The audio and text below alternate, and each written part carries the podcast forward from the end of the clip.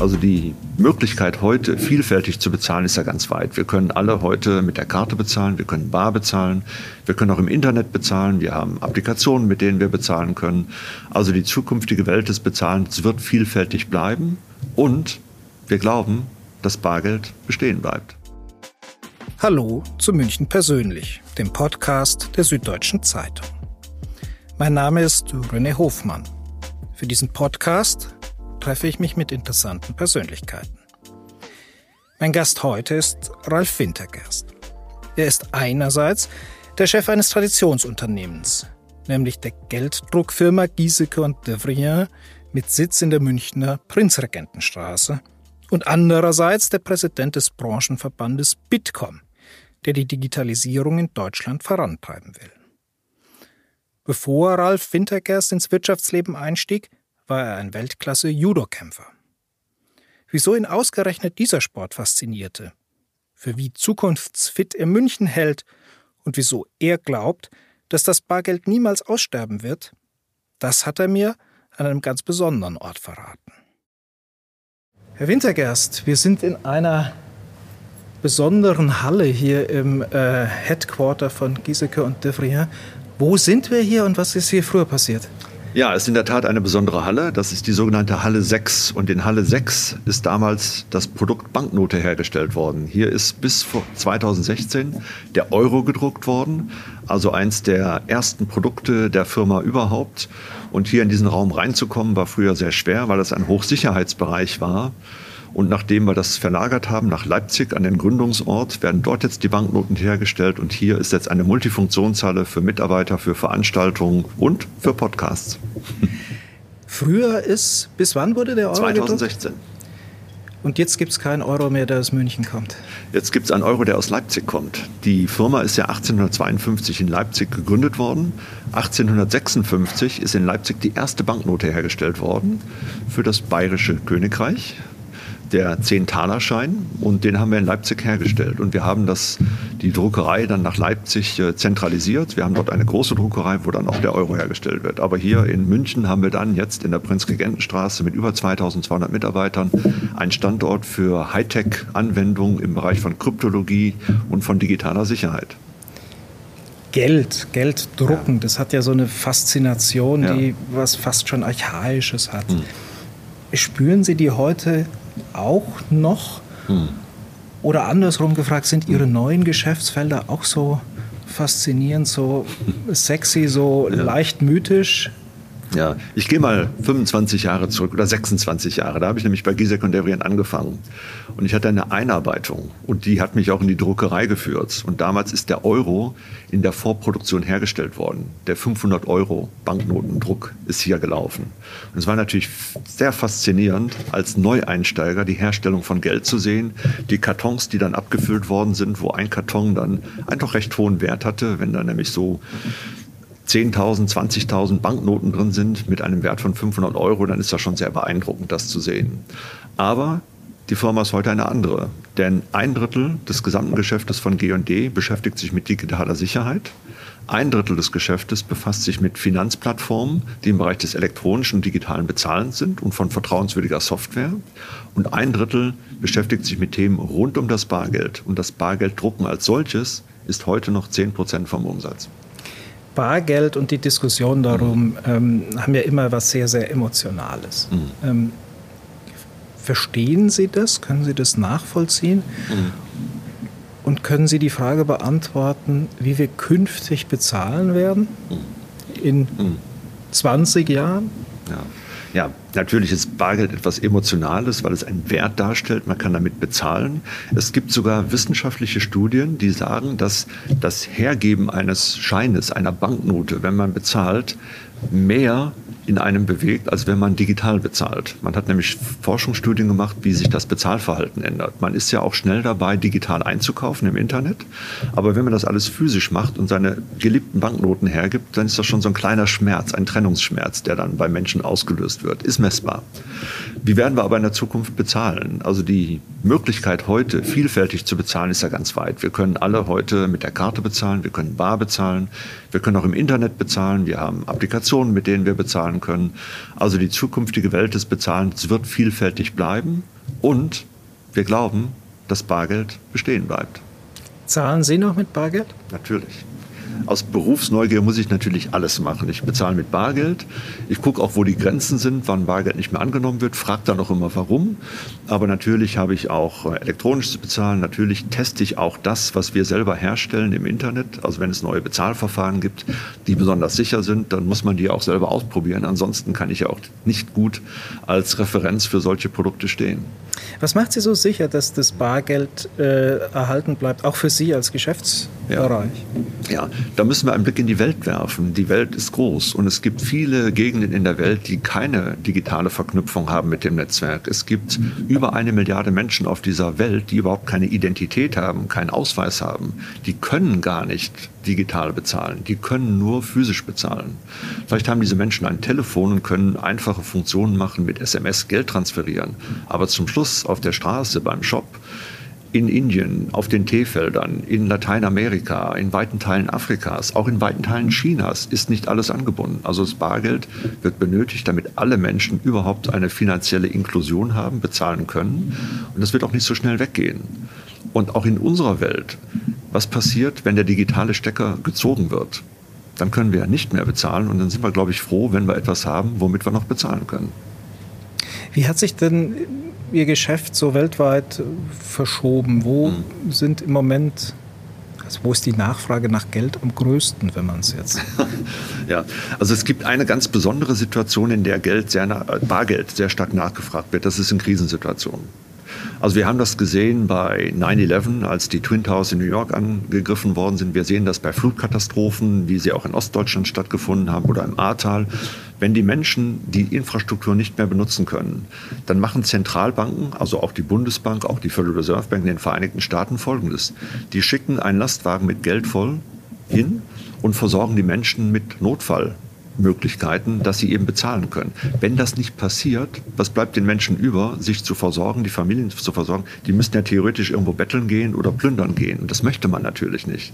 Deswegen schaut man immer auf die Situationen, wo Bargeld benötigt wird. Und deswegen sind auch in den Tresoren der Zentralbanken immer Geldvorräte für solche Situationen. Insgesamt aber, wenn Sie große Länder wie Indonesien sehen, riesengroße Fläche, das reicht von Spanien bis zu Schweden in der Fläche mit ganz vielen Inseln die Menschen brauchen dort Bargeld, weil dort gar nicht die digitale Infrastruktur besteht, das alles digital zu machen und auch den Zugang der Geschäfte, der ist nicht digital sichergestellt. Deswegen wird auch das Geld zukünftig nachgefragt sein. Auch in weiten Teilen Deutschlands ist das noch so, dass man nicht überall digital bezahlen kann. Und wie gesagt, der digitale Stecker, wenn der mal gezogen wird und alles nicht funktioniert, braucht man einen Notfallplan und den, das ist auch die Aufgabe der Zentralbanken, der besteht immer noch bei dem Geschäft mit dem Geld kommt man auch mit Menschen in Kontakt, wo man sagt, muss man mit denen Geschäfte machen. Also auch in Ihrer Amtszeit hier gab es ja äh, Geschichten, die Banknote in Aserbaidschan, die Propaganda äh, transportiert hat. Haben Sie für solche Fälle eine ganz klare Firmenpolicy oder sind das immer wieder auch Einzelfallentscheidungen? Nein, es sind keine Einzelfallentscheidungen, weil es ja ein Rahmenwerk gibt. Es gibt Länder, die in der UNO Mitglied sind, die von der Weltbank anerkannt sind, die funktionale Zentralbanken haben und mit denen arbeiten wir zusammen. Und in der Regel kann man auch sagen, dass die Nicht-Zusammenarbeit mit diesen Ländern auch teilweise deswegen schwierig ist, weil wenn kein Geld mehr besteht, ist es ja nicht der Präsident oder das Land, es sind die Menschen, die geschädigt werden, die ja nicht mehr bezahlen können, weil das Geld wird ja hergestellt nicht für ein politisches System, sondern für die Menschen in diesem Land, dass sie bezahlen können, dass sie ihre Rechnung bezahlen können, dass sie Güter kaufen können. Und das ist ja der Auftrag, der dahinter steht. Wir arbeiten ja auch im Bereich von Identitätsdokumenten mit Ländern zusammen, die schwierig sind, teilweise auch auf Anraten der Weltbank, weil man ja möchte, dass Menschen Identitäten haben, dass Menschen bezahlen können, dass sie Teil der Gesellschaft sind. Wenn beides nicht stattfindet, dann sind die ja ausgeschlossen aus der Gesellschaft. Und von daher ist es ja nicht nur ein impliziter Auftrag, den wir selber erfüllen wollen, sondern der ja auch von Institutionen wie der Weltbank oder der UNO gefördert werden. Das wäre jetzt so die nächste Frage gewesen, die ja. ich anknüpfen wollte, inwieweit sich auf diesen neuen Geschäftsfeldern, ja. die Sie erwähnt haben, da Spielregeln auch ändern und mhm. verschieben und man auch eine Neukalibrierung vielleicht ja. vornehmen muss, mhm. in dem, wie man es bisher gehalten hat. Ja, sagen wir, die neuen Geschäftsfelder funktionieren ja erstmal ganz anders. Wenn wir heute über digitale Sicherheit reden, muss man, glaube ich, verstehen, was machen wir eigentlich konkret. Ja? Wenn wir über digitale Sicherheit reden, dann reden wir darüber, dass wir einen großen Teil der Kryptotechnologie, also der Absicherungstechnologie für Informationen für die Bundesrepublik, für die ganzen Ministerien, fürs Kanzleramt, fürs Innenministerium, auch für die Bundeswehr herstellen, damit Informationen, die nicht an jemand anderen gelangen können, eben verschlüsselt werden und nur von Leuten gelesen werden können, die dazu autorisiert sind. Diese Kryptotechnologie ist natürlich in dem gesamten geopolitischen Umfeld immer wichtiger geworden, insbesondere jetzt in den letzten Spannungen und auch in dem Umfeld, dass jetzt militärische Aktionen immer wieder hochkommen, muss man sich natürlich schützen.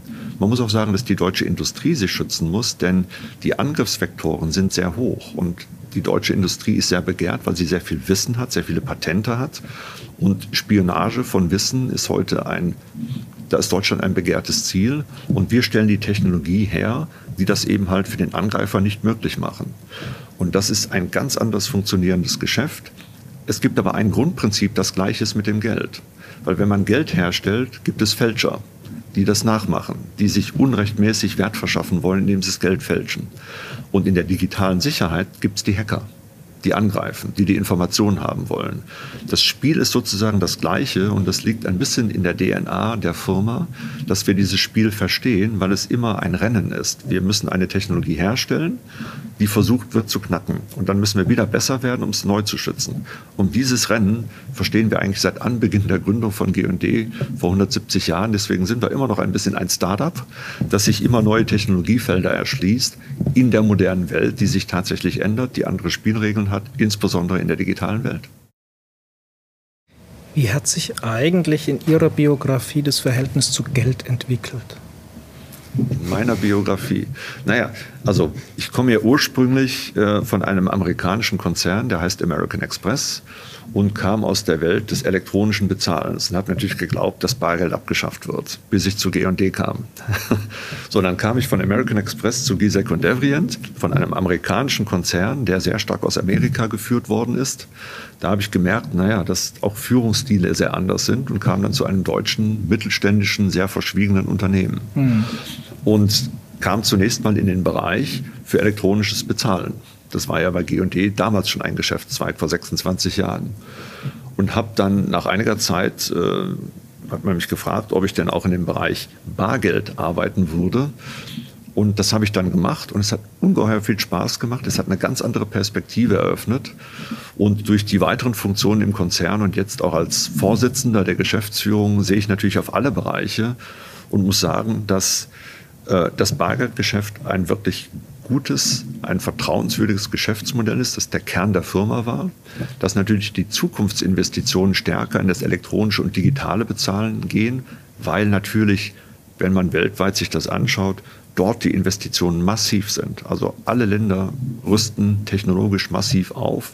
Elektronisches, digitales Bezahlen ist immer mehr in der Vorfront. Der weltweite Handel das Bestellen bei den Online-Händlern, das geschieht ja nur noch digital. Das kann ja nicht mehr bar geschehen. Das heißt, hier spielt sehr viel Musik und damit natürlich auch Möglichkeit fürs Unternehmen, was wir nutzen wollen für uns. Aber wenn man in dieser digitalen Welt ist, muss man sie auch sicher machen. Deswegen ist digitale Sicherheit sozusagen das dritte Standbein, also Bargeldtechnologien, Finanzplattformen und digitale Sicherheit. Und so haben wir das Unternehmen aufgebaut und damit bin ich in allen Themen immer noch drin und würde keine Präferenz aussprechen wollen. Sie haben äh, in München an der LMU studiert. Sie haben zwei Masterabschlüsse in Management, Politik, Philosophie und mhm. Wirtschaft. Mhm. Also relativ breit. Mhm. Ähm, was hat denn am meisten Spaß gemacht? ja, es war ja, das hat sich ja entwickelt über die Zeit. Also mit dem ursprünglichen Fokus auf Betriebswirtschaftslehre und ich habe ja Leistungssport gemacht. Mhm. Ähm, das habe ich ja so zeitgleich gemacht war das so ein bisschen der Startschuss, äh, dann vom Leistungssport, Studium abgeschlossen, in die Wirtschaft zu gehen. Und von dort aus hat sich das entwickelt. Und bei Gisek und Devrient bin ich ja sehr stark mit, mit vielen Technologien, aber auch weltweit äh, um die, ich bin um die Welt gekommen, habe in vielen Ländern gearbeitet, äh, Verträge verhandeln müssen. Es hat mich immer interessiert, wie diese Länder funktionieren. Mhm. Und ich bin ja ein sehr großer Verfechter äh, von lebenslangem Lernen und habe dann neben meiner Arbeit ja noch weitere Abschlüsse gemacht und studiert. Und einer davon war Politik, Philosophie und Wirtschaft. Und den fand ich richtig gut, weil er mir ein Verständnis gegeben hat, wie eigentlich politische Systeme und Länder funktionieren. Und es hat mir auch sehr geholfen zu verstehen, wie funktioniert Deutschland, Europa, die Vereinigten Staaten, wie funktioniert China, was ist eigentlich anders. Und das ist natürlich wichtig zu verstehen, wenn man weltweit unterwegs ist, wenn man auch mit Behörden oder Regierungen zu tun hat, wie eigentlich das Funktionsmuster ist. Und da habe ich unheimlich viel gelernt in Ergänzung zur praktischen Arbeit, die ich ja dann auch gemacht habe. Es war ja nebenberuflich studiert noch. Wann, wann war das zeitlich? Also meinen ersten Studienabschluss habe ich gemacht, jetzt muss ich mal selber zurückrechnen, ähm, Anfang der 90er Jahre. Dann habe ich einen weiteren Masterabschluss gemacht, äh, irgendwann um 2008, 2009.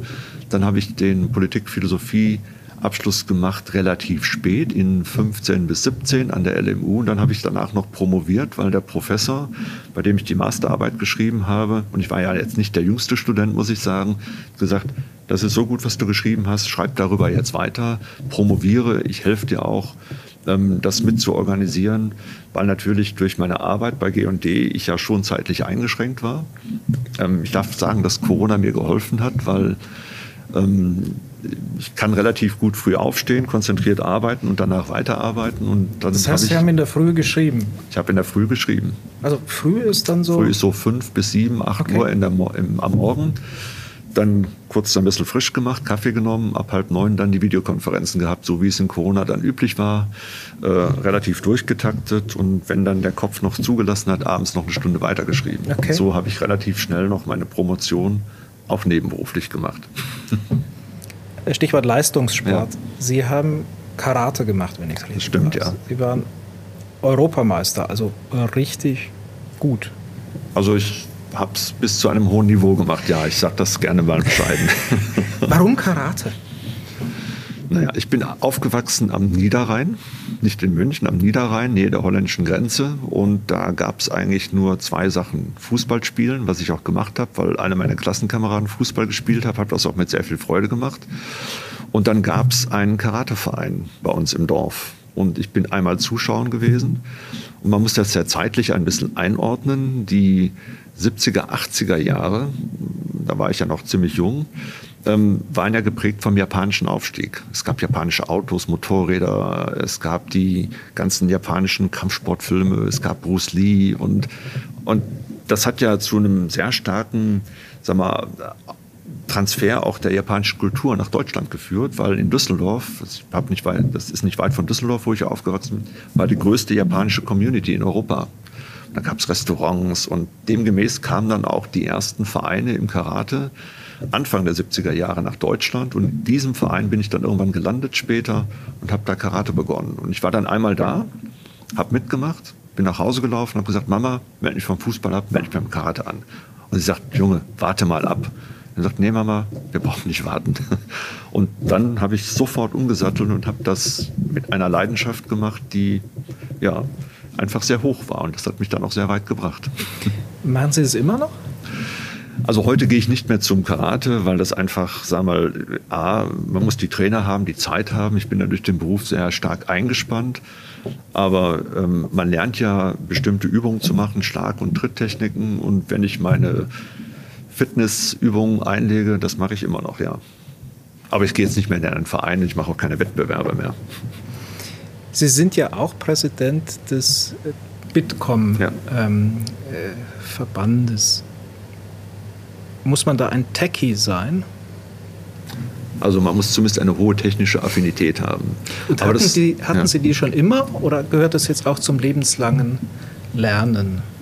Nun, das kam sozusagen berufsbedingt ähm, durch das, was ich gemacht habe, sowohl bei American Express als auch insbesondere natürlich bei G&D. Und Giesecke und Devrient ist ein Technologieunternehmen.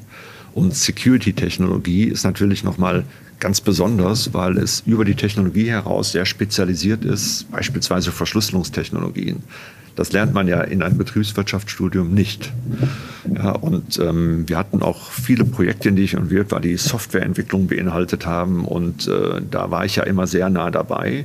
Und so entwickelt man eine hohe Affinität zu den Technologien, beschäftigt sich damit. Künstliche Intelligenz beschäftigt mich gerade ganz besonders, weil es ja eine neue Durchbruchstechnologie ist, die gerade ganz viele Meilensteine macht. Und um das Geschäft zu verstehen, muss ich den Einfluss und die Wirkungsweisen von Technologie verstehen. Ich muss sie ja nicht unbedingt erstellen können, aber ich muss sie doch relativ gut verstehen. Und das war auch der Grund, warum im Bitkom naja, zum Schluss das dann irgendwann auf die Diskussion hinlief, ob ich das denn machen würde. Und dann habe ich gesagt, ja, kann ich mir vorstellen, aber das Verständnis für Technologie das war unheimlich wichtig, denn ohne Technologieverständnis, glaube ich, würde es keinen Sinn machen, dem Bitkom vorzustehen. Teilen Sie den Katzenjammer, dass Deutschland in der Digitalisierung hinterherhinkt, Dinge verschlafen hat, wir aufpassen müssen, abgehängt zu werden? Oder sind wir immer noch eigentlich besser und können mehr, als ja. wir uns vielleicht manchmal eingestehen? Ja. ja kann ich einige Punkte zu nennen. Der erste Punkt ist, wir haben unheimlich viel Potenzial, weil wir technologisch ein sehr gut ausgebildetes und ein sehr fortgeschrittenes Land sind. Die Unternehmen haben insbesondere in der Corona-Zeit digital wahnsinnig viel aufgeholt und auch nicht nur ihre internen Prozesse digitalisiert, sondern auch die Produkte auf Vordermann gebracht. Und es gehen heute sehr viele Investitionen in Digitalisierung. Über den Bitkom machen wir sehr viele Nachforschungen über das und auch Forschungsstudien. Die deutsche Digitalwirtschaft, das sind über 2200 Unternehmen, die im Bitkom Mitglied sind, haben eine höhere Wachstumsrate als der Rest der Industrie.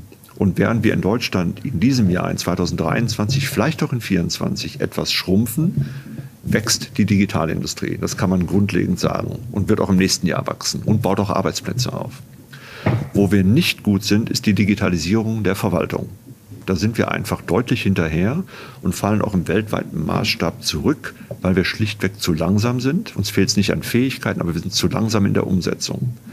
Und da bin ich auch sehr kritisch, weil die Kooperation zwischen Bund, den Bundesländern und den Kommunen, teilweise auch Städten, nicht gut funktioniert und jeder so ein bisschen sein eigenes Thema macht, was natürlich in der Digitalisierung nicht gut ist. Da braucht es große, skalierbare Lösungen. Und wenn jede Stadt, wenn jedes Bundesland, wenn jede Kommune ihren eigenen Kram entwickelt, dann kommen wir natürlich nie auf skalierbare Lösungen. Sie kommen vom Niederrhein, haben in München studiert, sind jetzt bei dem Münchner Traditionsunternehmen äh, der Vorstandsvorsitzenden. Wie hat sich denn Ihre Ihr Verhältnis zu diesem Standort, äh, zu dieser Stadt, äh, zu dieser Region über die Jahre entwickelt? Wie nimmt man München denn wahr, wenn man so viel von der Welt auch gesehen hat. Hm. Ja, das war ein bisschen eine Reise, eine emotionale Reise. Denn ich habe vor München in London gewohnt und habe auch in Tokio eine Zeit lang gewohnt und bin auch viel durch die Welt gereist. Und nach London war München am Anfang ein bisschen eine sehr heile Welt. Denn in London eine riesige Stadt mit ganz vielen Stadtteilen, ganz bunt, ganz aufregend, nichts funktioniert, aber trotzdem ist sie irgendwie liebenswert, diese Stadt, die schläft auch irgendwie nicht. Aber München gefühlt ein bisschen Provinz. Und über die Zeit hinweg entdeckt man München. Und man lernt die Stadtteile kennen, man lernt die Umgebung kennen, man lernt die Seen kennen, die ein bisschen außerhalb sind. Man lernt, dass man sehr schnell in Österreich ist und Skifahren kann. Und dann lernt man den Wert von München kennen, denn es ist eine sehr lebenswerte Stadt, eine sehr offene Stadt, eine kulturell sehr reichhaltige Stadt. Und das sind auch die Dinge, die ich natürlich sehr gerne mag. Also heute ist München meine Heimat, obwohl ich natürlich kein Bayer bin. Da dauert es ja immer ein bisschen, bis man akzeptiert wird. Mehrere Generationen. Genau. Gibt es Lieblingsorte? Den kann ich, kann ich gar nicht beziffern, denn wenn man München entdeckt, dann entdeckt man das, was man so gerne selber macht. Und was ich gerne mag, ist, ähm, wenn man die Cafés und Restaurants und Bars kennenlernt, ähm, dann merkt man schnell, hm, da gibt es ziemlich viel. Und dann wechselt man gerne die Orte, ob es jetzt dann in der Stadtmitte ist oder in Heidhausen oder Bogenhausen ist dann ja nicht immer ganz so viel, das ist ja dann doch eher etwas ruhiger. Ähm, dann wechselt man gerne die Stadtteile und trifft sich mit Freunden und das samstags morgens äh, irgendwo treffen zum Kaffee oder gemeinsam Frühstück finde ich immer noch total schön. Die Abschlussfrage liegt auf der Hand. Ist München zukunftsfit? Ja, da antworte ich jetzt mal aus meiner Rolle als Bitkom-Präsident. Wir haben ein City-Ranking gemacht zur Digitalisierung der Städte in Deutschland. München ist Nummer eins geworden. War natürlich sehr stolz als Münchner, dass das Ergebnis so ist. Ich habe auch nichts mit dem Ergebnis zu tun, muss ich sagen, weil vier Jahre lang hat Hamburg geführt und jetzt hat München Hamburg überholt. Warum? München hat eine sehr gute Ausstattung und einen sehr guten Fortschritt gemacht im Ausbau von 5G und Konnektivität insgesamt. Also das heißt hier, die Netzwerkverbindungen sind sehr gut und sehr stabil. Wir sind sicherlich nicht am Endpunkt, aber im Vergleich der Städte in Deutschland führt München. München hat auch, was die Bürgerdienstleistungen betrifft, einen relativ hohen Digitalisierungszustand. Also das heißt, die Stadt München hat es geschafft, die Bürgerportale auf sehr viele digitale Dienstleistungen umzustellen, was viele Städte gar nicht haben ist da noch viel zu tun. Man muss sagen, ich hatte auch mit dem Bürgermeister ein Gespräch dazu, da ist noch viel zu tun. Aber immerhin, München ist Nummer eins in diesem Ranking. Und wir können noch ein bisschen Ausbau vertragen im Bereich von Elektromobilität und Umwelt in München. Aber insgesamt ist München zukunftsfähig, vor allem, wenn ich natürlich auf die wirtschaftliche Infrastruktur ist. Alles, was Rang und Namen hat in der Technologiewelt und in der digitalen Welt, ist ja hier in München vertreten. Das macht es natürlich sehr wettbewerbsorientiert, aber natürlich auch sehr zukunftsorientiert. Jetzt kommt ja auch noch Google, Apple baut ja. aus. Ja. Freut Sie das oder haben Sie so ein bisschen Angst und Sorge um die vielen gut ausgebildeten Mitarbeiterinnen und Mitarbeiter, die Sie ja vielleicht auch nicht verlieren hm. möchten? Ja, ich glaube, wir müssen einfach wettbewerbsfähig sein. Und wenn ich mir anschaue, was wir machen, diese drei Felder, die wir haben, digitale Sicherheit, Finanzplattformen, Technologien rund um das Bargeld, das ist super spannend. Es hat einen Sinn und Zweck für diese, für diese Menschheit, nämlich das Leben von Menschen sicherer zu machen. Und das ist eine tolle Aufgabe und deswegen kommen Leute auch gerne zu uns. Wenn es Wettbewerb gibt, muss man wettbewerbsfähig bleiben. Das ist unsere Aufgabe. Herr Wintergast, vielen herzlichen Dank. Danke gleichermaßen. Dann ziehen wir in 20 Jahren Bilanz. Genau. das war der Geld- und Zukunftsexperte Ralf Wintergerst. Und das war München persönlich für diese Woche. Alle anderen Folgen finden Sie auf sz.de-podcast. Die nächste Folge von München persönlich erscheint in zwei Wochen. Danke fürs Zuhören.